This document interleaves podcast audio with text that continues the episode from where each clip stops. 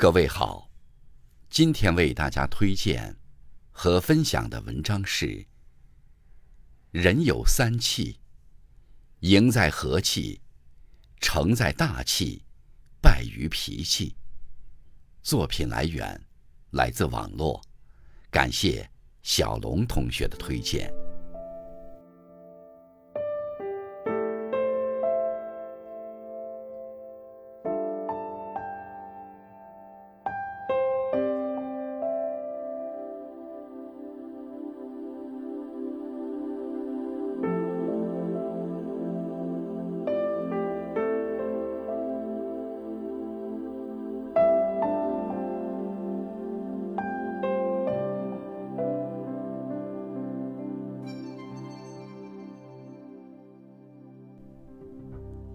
金庸曾说，《三国演义》的社会影响远远超过了它的文学价值。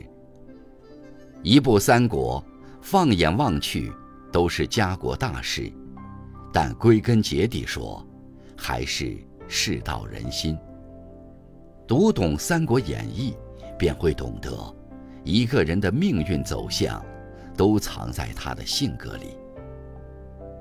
刘备。宽厚仁义，赢在和气。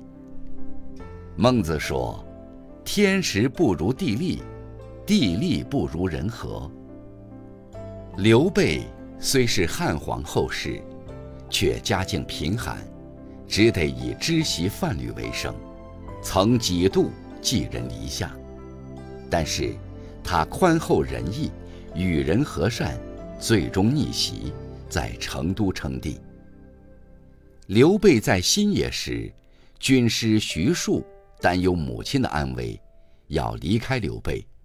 徐庶计谋过人，放他归去，无疑是有弊无利。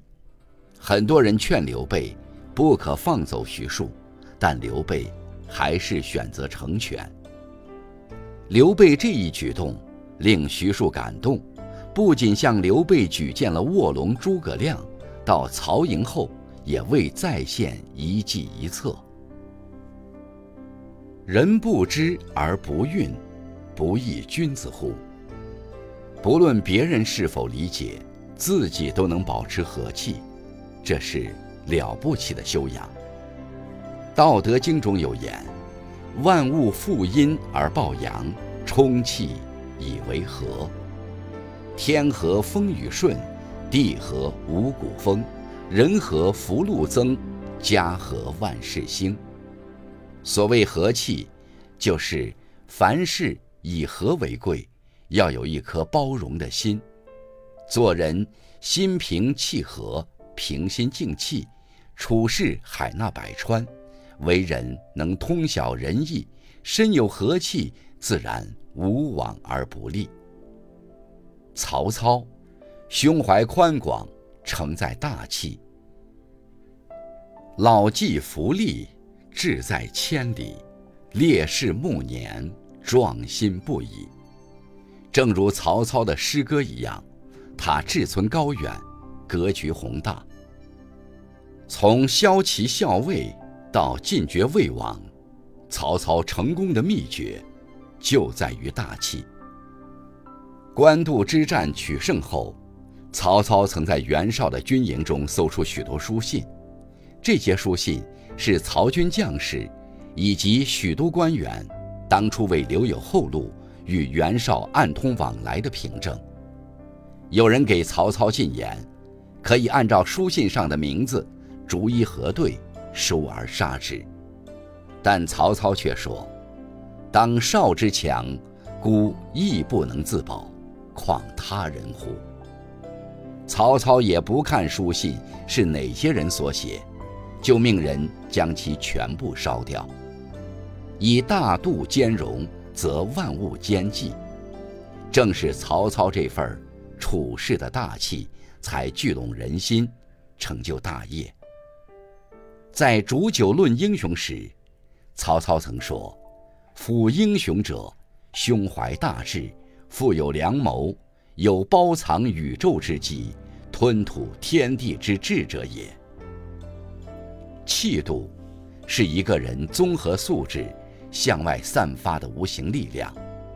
大气之人，在为人处事和接人待物方面，有独到的眼光和见识，对人宽容，见贤思齐。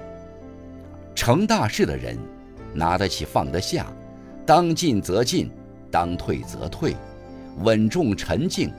泰山崩于前而面不改色，胸怀大气者，方为真英雄。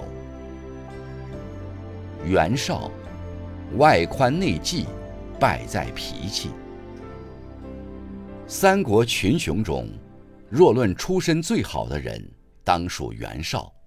袁绍出身名门望族，在讨伐董卓时，还被推举为联军盟主。但他色厉胆薄，好谋无断，总是对部下发脾气，导致众叛亲离，郁郁而终。袁绍病逝后，书中有诗评价道：“累世公卿立大名，少年意气自纵横。空招俊杰三千客，漫有英雄百万兵。”官渡之战。让袁绍由强变弱，其中扭转战局最关键的人，就是许攸。许攸原本效力于袁绍，他截获了曹操的催粮书信，于是劝袁绍夜袭许昌，但袁绍不听，加上许攸与曹操曾经有交情，袁绍认定许攸是奸细，恼羞成怒。呵斥许攸退下，许攸不由得感叹：“庶子不足与谋。”袁绍不计后果，乱发脾气，导致许攸投靠曹操，军营机密全部泄露。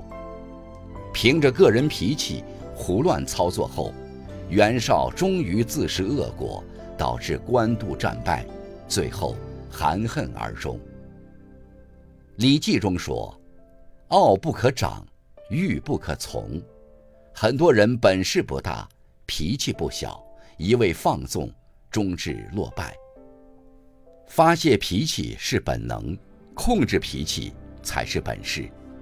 人人都懂得大道理，可却难以控制小情绪。一个人会失败，往往就是没控制好自己的脾气。《菜根谭》中说。处事让一步为高，退步即进步的长本；待人宽一分是福，利人是利己的根基。和气待人是一种让步，为人大气是一种宽厚。人生在世，保有一颗谦卑的心，才能容得下别人，看得清自己，成得了大事。